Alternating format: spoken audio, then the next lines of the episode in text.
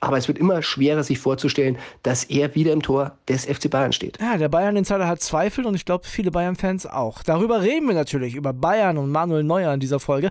Außerdem sprechen wir über die Spiele vom Samstag, da war auch eine Menge los. Ich bin André Albers. Stammplatz. Dein täglicher Fußballstart in den Tag. Ja, moin, liebe Stammplatzfreunde. Anfangen wollen wir natürlich mit dem 18:30-Spiel zwischen Borussia Mönchengladbach und Schalke 04. Unspektakulär würde ich das mal nennen. 0 zu 0 am Ende. Zu erwähnen auf jeden Fall, dass Ralf Fährmann zum zweiten Mal im Tor, zum zweiten Mal zu Null gespielt hat. Aber die Schalker wieder nur einen Punkt geholt. Das reicht natürlich nicht. Vor allem, wenn die Konkurrenz gewinnt, sprechen wir gleich drüber. Die Schalker jetzt fünf Punkte Rückstand auf Hertha BSC, aber Hertha ist leider 17. und auch als 17. steigt man ab. Ja, und für Gladbach bringt es unentschieden auch nicht so richtig viel. Nach oben geht nichts, nach unten passt man auf, hat zumindest jetzt nichts verloren. Also ja, könnte eine trostlose Saison für Borussia Mönchengladbach werden. Und damit kümmern wir uns um die Konferenz, um die 15:30 Spiele und wir, das heißt, ich bin dem Kollegen Flo Witte. Moin, Podcast Papa. Grüß dich, André. Hi. Fangen wir mal unspektakulär an, oder? Köln gegen Leipzig? Ja. Ne? Also sportlich gesehen 0-0. Beide Teams nach der Winterpause weiter ungeschlagen. Ich glaube, negatives Highlight war diese Plakate der Köln-Fans. Das war wirklich ekelhaft. Ja, ekelhaft, widerlich. Ich weiß gar nicht, was ich dazu sagen soll. Man kann von Max Eberl denken, was man will, aber da diese, den Burnout ins, ins Lächerliche zu ziehen, ist auch einfach, egal wie man Max Eberl findet oder nicht, eine unfassbare Respektlosigkeit gegenüber Menschen, die an dieser Krankheit leiden. Und ich glaube, Max Eberl hat es äh, im Nachgang, ist ja von unserer Reporterin Yvonne Gabriel auch darauf angesprochen worden, ob er es gesehen hat. Er wollte eigentlich nichts dazu sagen, hat dann aber in die gleiche Kerbe geschlagen, hat gesagt, es gibt Menschen, die, die nehmen Drogen, die ertränken diese Probleme in Alkohol oder es führt im schlimmsten Fall gar zum Selbstmord. Und äh, ich glaube, damit ist alles gesagt. Sowas hat im Stadion nichts zu suchen. Und ich würde mir einfach wünschen, dass sowas ganz gezielt diese Leute gesucht werden und einfach nie mehr in ein Fußballstadion. Da bin ich auch so hart, weil da denkt man sich ja was bei. Das ist ja was, das bereitet bereitet man vor, das ist keine Affekthandlung, nicht? Von daher, ich hoffe, ich hoffe, hoffe, hoffe, hoffe, dass die Verantwortlichen da wirklich zur Rechenschaft gezogen werden. Was ich mich bei sowas ja immer frage, ich meine, die halten da ja kein DIN A4-Zettel hoch, ne? Wie kommt das ins Stadion? Ja, das kennen wir alle. Die Tricks, da sind äh, Ordner sind Kumpels, äh, da gibt es Möglichkeiten, das am Körper zu schmuggeln. Ich glaube, das wird man nie ganz ausschließen können. Wenn es dann aber passiert, ist jetzt der Verein in der Pflicht, da wirklich hart einzugreifen. Der VfL Bochum, machen wir damit mal erstmal weiter, gegen die TSG Hoffenheim. Die Hoffenheimer haben ja in der Winterpause nochmal nachgelegt, haben sich gut verstärkt, finde ich. Vom Kader her die deutlich bessere Mannschaft. Trotzdem gab es in Bochum eine Klatsche. 5-2 für den VfL am Ende. Ja, die sind heimstark, aber ja, die sind auch limitiert normalerweise. Jetzt wird es richtig eng für André Baltenreiter. Ja, absolut. Ich kann mir sehr gut vorstellen, dass da Dietmar Hopp äh, vielleicht morgen, übermorgen den Daumen senken wird, weil äh, eine andere Möglichkeit hast du wahrscheinlich nicht mehr. Da läuft einfach gar nichts mehr. Sie sind in so einem negativen Strudel. Und du hast es angesprochen, die Verstärkung. Delaney finde ich ein super Spieler, hat ihn jetzt natürlich aus dem Blick verloren, aber habe ihn in seiner Bundesliga-Zeit immer sehr gerne spielen sehen. Brooks hatten wir letzte Woche schon drüber gesprochen, bin ich eigentlich auch ein Freund von. Leider noch ein bisschen außer Form, aber in Hoffenheim müssen sie jetzt reagieren und ich bin mir ganz sicher, dass das auch passieren wird. Auf Bochumer Seite, Antwi Ajay, überragendes Spiel gemacht, an drei Toren beteiligt, der hat richtig gewirbelt. Was der da rumgewirbelt hat, und da würde ich äh, steile These mich festlegen, nächstes Jahr spielt er nicht mehr in Bochum. Aber der hat letztes Jahr auch schon in Bochum gespielt, der hat das leider nicht konstant drin. Das ist immer so ein bisschen das Problem. Ne? Wenn er das aber bestätigen kann in der Rückrunde und möglicherweise mit solchen Spielen Bochum in der Liga hält, dann bin ich bei dir. Machen wir weiter äh, mit dem äh, größten Sorgenkind der Liga neben dem FC Schalke 04 und das ist die Hertha. Die mussten nach Frankfurt und da gab es mal wieder nichts zu holen, aber es fing sehr kurios an. 21. Minute. Da hätte es zwei Elver geben können, in Anführungszeichen, denn der Schiri war sich noch nicht sicher. Gibt es jetzt einen für Frankfurt oder einen für Hertha? Es gab ein vermeintliches Handspiel der Frankfurter und ein vermeintliches Foul an Kolomoani. Also, wenn du mich gefragt hättest, ich hätte gar keinen Elfer gegeben. Ich finde, das Handspiel war auf keinen Fall ein Handspiel. Ich kann die Wut der Hertaner da verstehen. Okay, man, man, man kann das so sehen, aber ich finde, der Arm ist dran. Der trifft ihn wirklich mehr so Achselarm-Gegend. Äh, das ist für mich nichts. Das Foul an Kolomoani ist ein Kann-Elver, kein Muss-Elver. Und da sagt man ja eigentlich, ein Kann-Elver ist dann ein Kann-Nicht-Elver. Also, den sollte man dann gar nicht geben. Sicherlich ein bisschen Glück auf Frankfurter Seite, aber man ist, äh, ich, ich lehne mich dann nicht so weit aus dem Fenster, wenn ich sage, selbst wenn der Elver nicht gepfiffen worden wäre, hätte Frankfurt gewonnen. Wie viel Qualität die haben, hast du dann in der 28. Minute beim 2-0 gesehen. Götze, Lindström, Kolomani, zack. Also das war ein richtig schön herausgespieltes Tor. Ja. Und vor allem hat man gesehen, also man kann als fast jeder Verein in der Bundesliga in Frankfurt 3 zu 0 verlieren. Das ist Ja. überhaupt kein Problem. Ja. Aber Hertha war gerade in der ersten Halbzeit so unfassbar schlecht, dass man halt sagen muss, da fehlt es einfach inzwischen an Qualität. Und ich will den Punkt hier einmal ganz klar und deutlich machen. Wir haben Friedi Bobic viel kritisiert, der logischerweise viel Hohn und Spott übrigens in Frankfurt von den Rängen ertragen musste. Äh, Das ist ja vielleicht auch klar.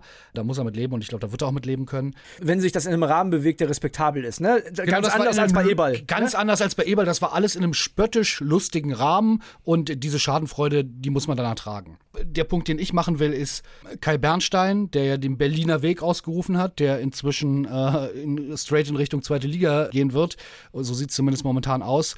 Der muss sich schon, sollte es wirklich zum Worst Case, zum Abstieg kommen, die Verantwortung dafür übernehmen. Und der Aufsichtsrat bei Hertha und das Präsidium bei Hertha. Die haben nämlich alle diese Bobic-Entlassung zwei Tage vor Ende der Transferperiode durchgewunken, obwohl sie ja wissen müssen, dass diese Mannschaft nicht die Qualität hat, die Wende zu schaffen von diesem, in, in diesem negativen Strudel, wo sie sind. Rein auf dem Papier vom Anfang an der Saison hätte man vielleicht sagen können, das ist eine Mannschaft, die hat genug Qualität für die Bundesliga. Jetzt hat man aber festgestellt, es ist aus ganz vielen Gründen nicht so und man hätte diese Mannschaft verstärken müssen. Sie haben es ja auch versucht. Sie hätten es auch geschafft. Also Maxi Philipp hat ja ganz klar gesagt, Ja. Freddy Bobic ist der Grund, warum ich jetzt in Bremen spiele. Aber wie kann man das machen? Das ist doch mit sehendem Auge, hätte man doch einfach die drei, vier Tage warten können, den die Mannschaft verstärken lassen und ihn dann nach der Klatsche in Frankfurt raushauen.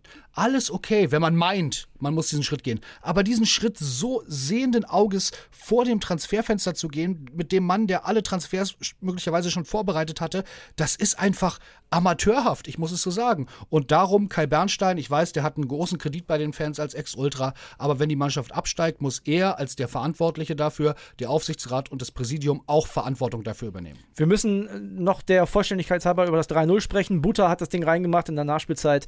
Frankfurt damit weiter auf einem guten Weg und bleibt oben dran.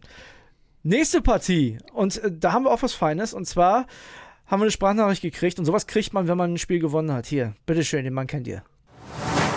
André, mein Bester, hörst du das? Spitzenreiter, Spitzenreiter, hey, hey. Ja, was soll man dazu noch sagen? Viertes Spiel in diesem Jahr, vierter Sieg, maximale Punktausbeute und das Allerbeste an diesem Tag, dass Jordan wieder getroffen hat, so gut, Mann. Der hat zum letzten Mal getroffen, als ich, glaube ich, auch zum letzten Mal hier war, Mitte äh, September. Also vielleicht sollte ich jetzt mal wieder zusehen, dass ich regelmäßiger an eine alte Försterei komme. Dann trifft der Junge auch. Das war richtig geil. Freut mich total. Und jetzt äh, als Tabellenführer heute Nacht schlafen zu gehen. Unfassbar gut. Du hörst es, meine Stimme hat gelitten.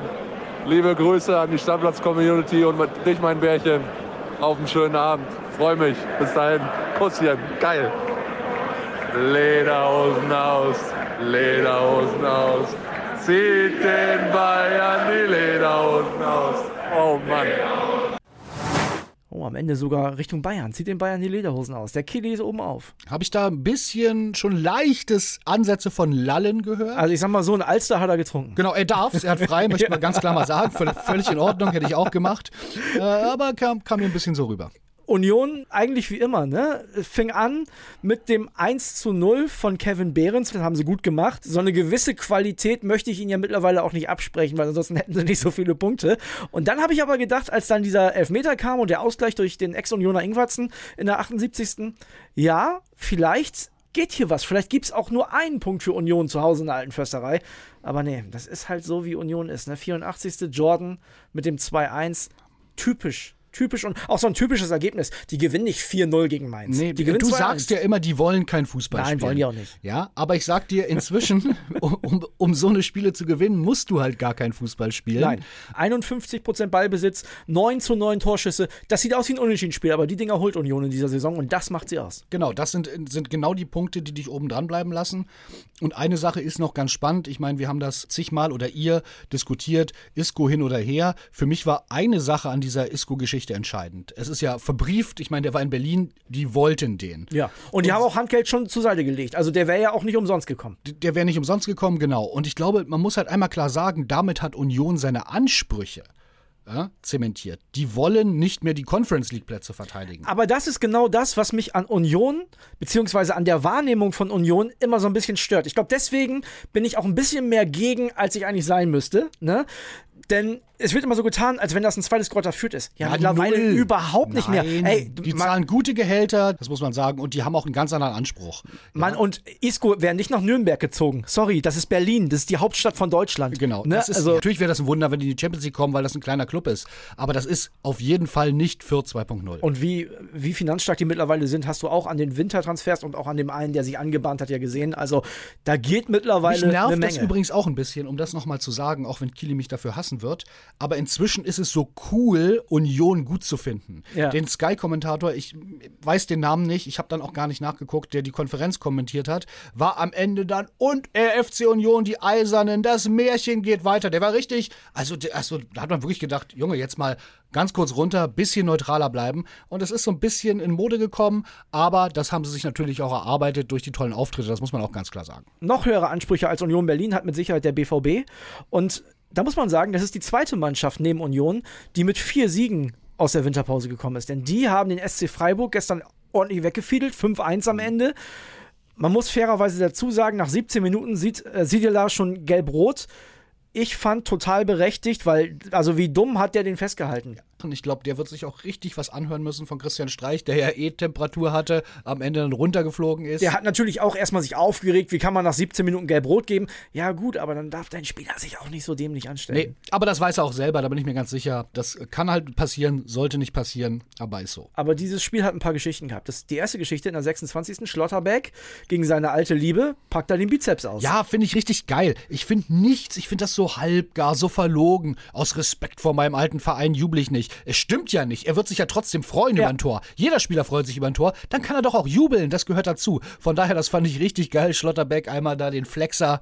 Hat schon Lust gemacht auf das Spiel. Dann macht Freiburg mit der ersten Torchance den Ausgleich, kurz vor der Halbzeit, 45. Höhler. Und da dachte man schon, na, kriegt äh, der BVB wieder die große Meisterflatter, so früh in der Saison?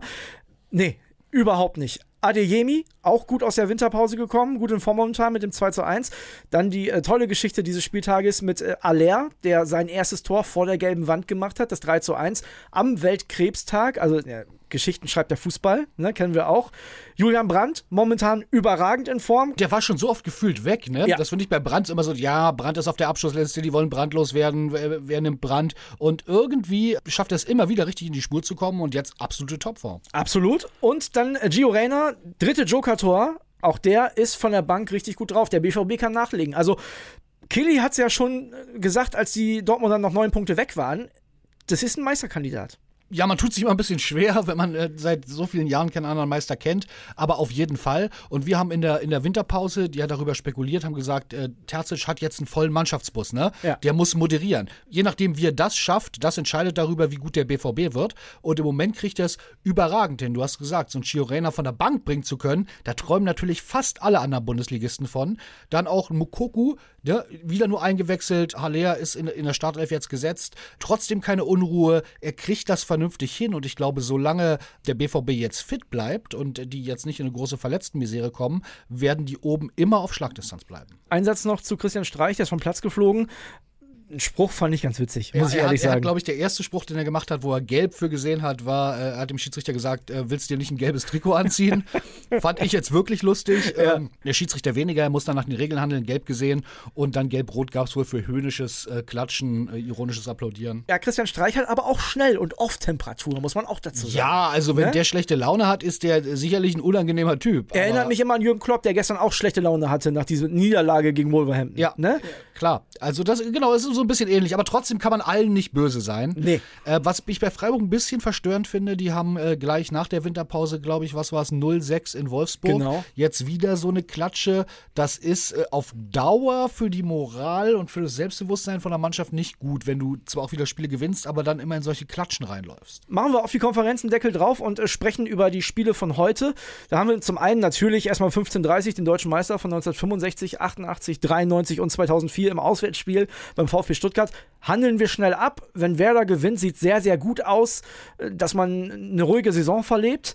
Die Stuttgarter die müssten jetzt in der Bundesliga auch mal gewinnen. Bruno braucht mal einen Sieg. Ja. Mich wundert es ein bisschen, bei den Buchmachern ist Stuttgart favorisiert. Was ein Heimspiel ist. Und die, Ja. die Mannschaften, glaube ich, vom Kader her relativ ähnlich sind. Wer da vielleicht einfach besser eingespielt, einen besseren Lauf. Ja, für mich ist irgendwie mindestens ein 50-50-Spiel. Wenn nicht, sehe ich Werder irgendwie sogar echt leicht favorisiert.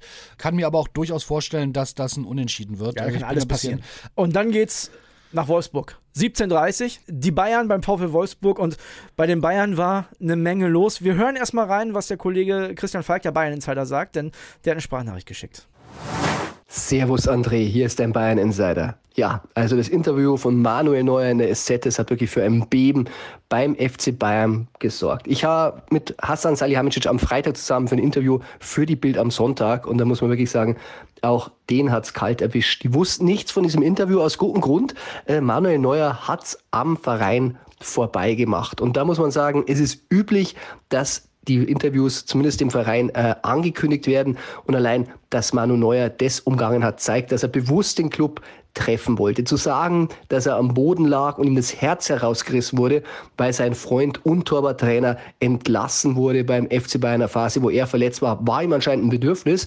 Aber er wusste auch, dass der FC Bayern das nicht gerne hören wird. Und ich würde sagen, er hat natürlich betont, äh, er möchte dem Verein nicht schaden, er ist ein Mannschaftsspieler, er ist der Kapitän, aber ganz ehrlich, ein Kapitän macht sowas nicht, nicht in der Phase, nicht kurz vor den wichtigen Spielen gegen Paris und dann auch so bewusst, um den Club zu treffen.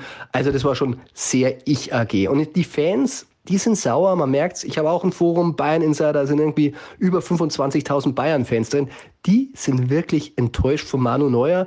Und ich bin gespannt, äh, ob es eine Reaktion in den Stadien geben wird. Manu Neuer ist ja nie auf dem Platz, von dem her vielleicht jetzt noch nicht. Aber es wird immer schwerer, sich vorzustellen, dass er wieder im Tor des FC Bayern steht. Liebe Grüße, dein Bayern-Insider Christian Falk. Manuel Neuer, der hat richtig Alarm gemacht. Flo, Ja, was für ein Beben. Ich sag mal so, das ist eine Dimension dieses Interview, was er gegeben hat.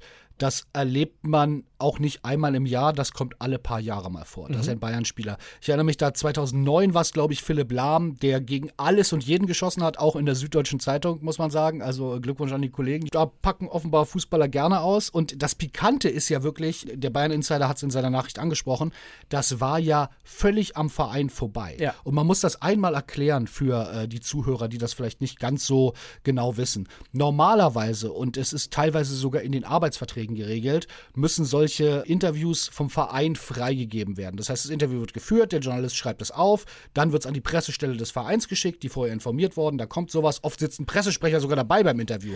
Deswegen gibt es dieses Interview meistens auch nicht eine Stunde, nachdem man es geführt hat, sondern es dauert einen Moment. Genau. Und dann sind die oft, wir sagen hier so scherzhaft oft, chemisch gereinigt, ja. Ja. Also da ist dann alles Kritische raus, nochmal glatt gezogen. Ah, wie könnte das wirken? Was könnten die da draus machen? So. Und jetzt liest man mal so ein Interview, was halt ja bewusst gesetzt ist von Manuel Neuer. Ganz bewusst, ohne den Verein zu informieren, weil er Dinge ansprechen wollte.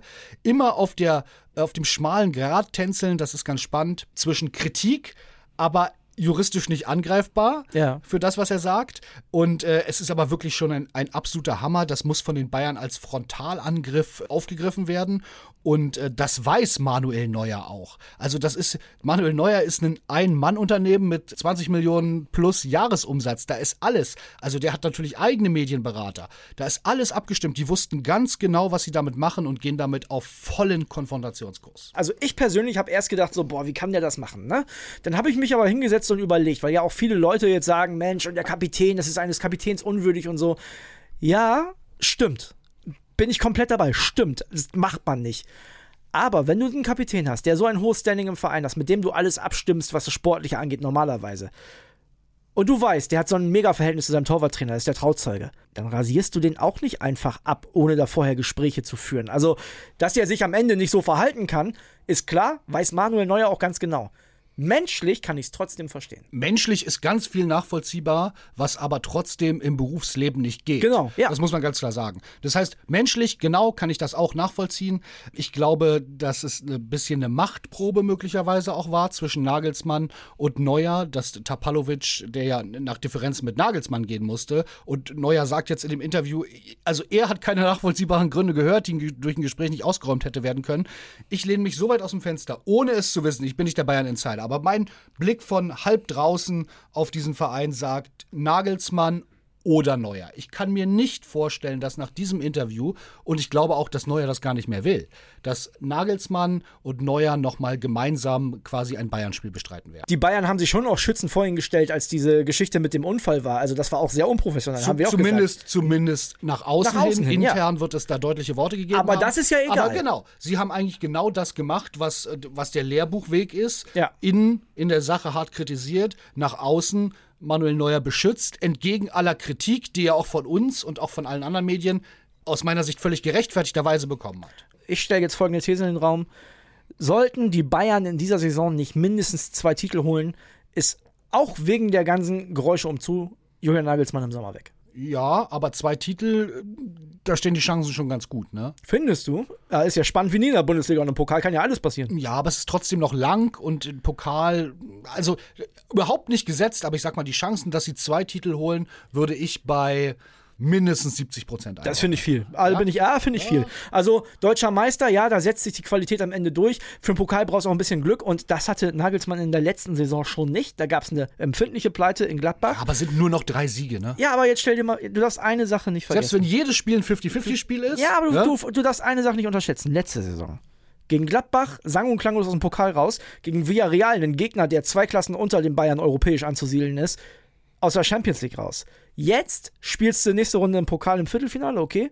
Fliegst vielleicht direkt in der K.O.-Phase gegen Paris aus der Champions League. Der muss den Pokal gewinnen, sonst ist der weg. Also, da sind schon ganz andere Bayern-Trainer Ja, geflogen. ja, absolut. Und vor allem äh, letztes Jahr war noch so ein bisschen, sag ich mal, Schonzeit. Ja. Da hat ihn auch die hohe Ablöse möglicherweise noch ein bisschen geschützt. Die wird natürlich im Verhältnis immer niedriger, je länger man da ist. Dann ist man schon zwei Jahre da. Äh, ich glaube auch, zwei Titel sind Pflicht für ihn, sonst wird es ganz ungemütlich. Aber wenn er die holt, ich glaube, dann gibt es auch nicht so den richtigen Grund, außer es kommt noch zu einem anderen Knall. Dann kann ich mir wirklich vorstellen, wenn er in die nächste Saison als Bayern-Trainer geht, dann wird Manuel Neuer nicht mehr für Bayern spielen. Ich kann mir das nach diesem Interview einfach nicht vorstellen. Und noch eine Sache möchte ich loswerden, weil wir über unautorisierte Interviews gesprochen haben. Meine Geheimperle, abseits dieses ganzen Bayern-Bebens, äh, was da ausgelöst wurde, war ja in diesem Interview, was Manuel Neuer über das Campo Bahia gesagt hat. Also es geht, geht völlig unter. Äh, das ist ja das heilige Campo Bahia. Der einzige Grund eigentlich, warum wir 2014 Weltmeister geworden. Geilste WM-Quartier aller Zeiten. ja, genau. Hast, du es gelesen? Ja. Ja. es ist wirklich irre. Und er sagt, naja, also eigentlich hat es bei mir reingeregnet, das war nicht fertig. Die Affen und Kanarienvögel haben genervt, ich konnte nicht richtig schlafen. Viel besser habe ich in Vatutinki in Russland geschlafen. Da muss er ja auch nicht so lange aushalten. Ich, genau, darum liebe ich unautorisierte Interviews. Also Vatutinki, das bessere Quartier als das heilige Campo Bahia. Damit äh, ist da auch ein Mythos ausgeräumt. Fand ich spannend. Natürlich alles total weggesuppt. Ich fand es trotzdem lustig. Flo, für heute Deckel drauf und Machen wir. morgen geht's weiter. Bis Deckel dann. drauf. Tschüss. Ciao, ciao. Stammplatz. Dein täglicher Fußballstart in den Tag.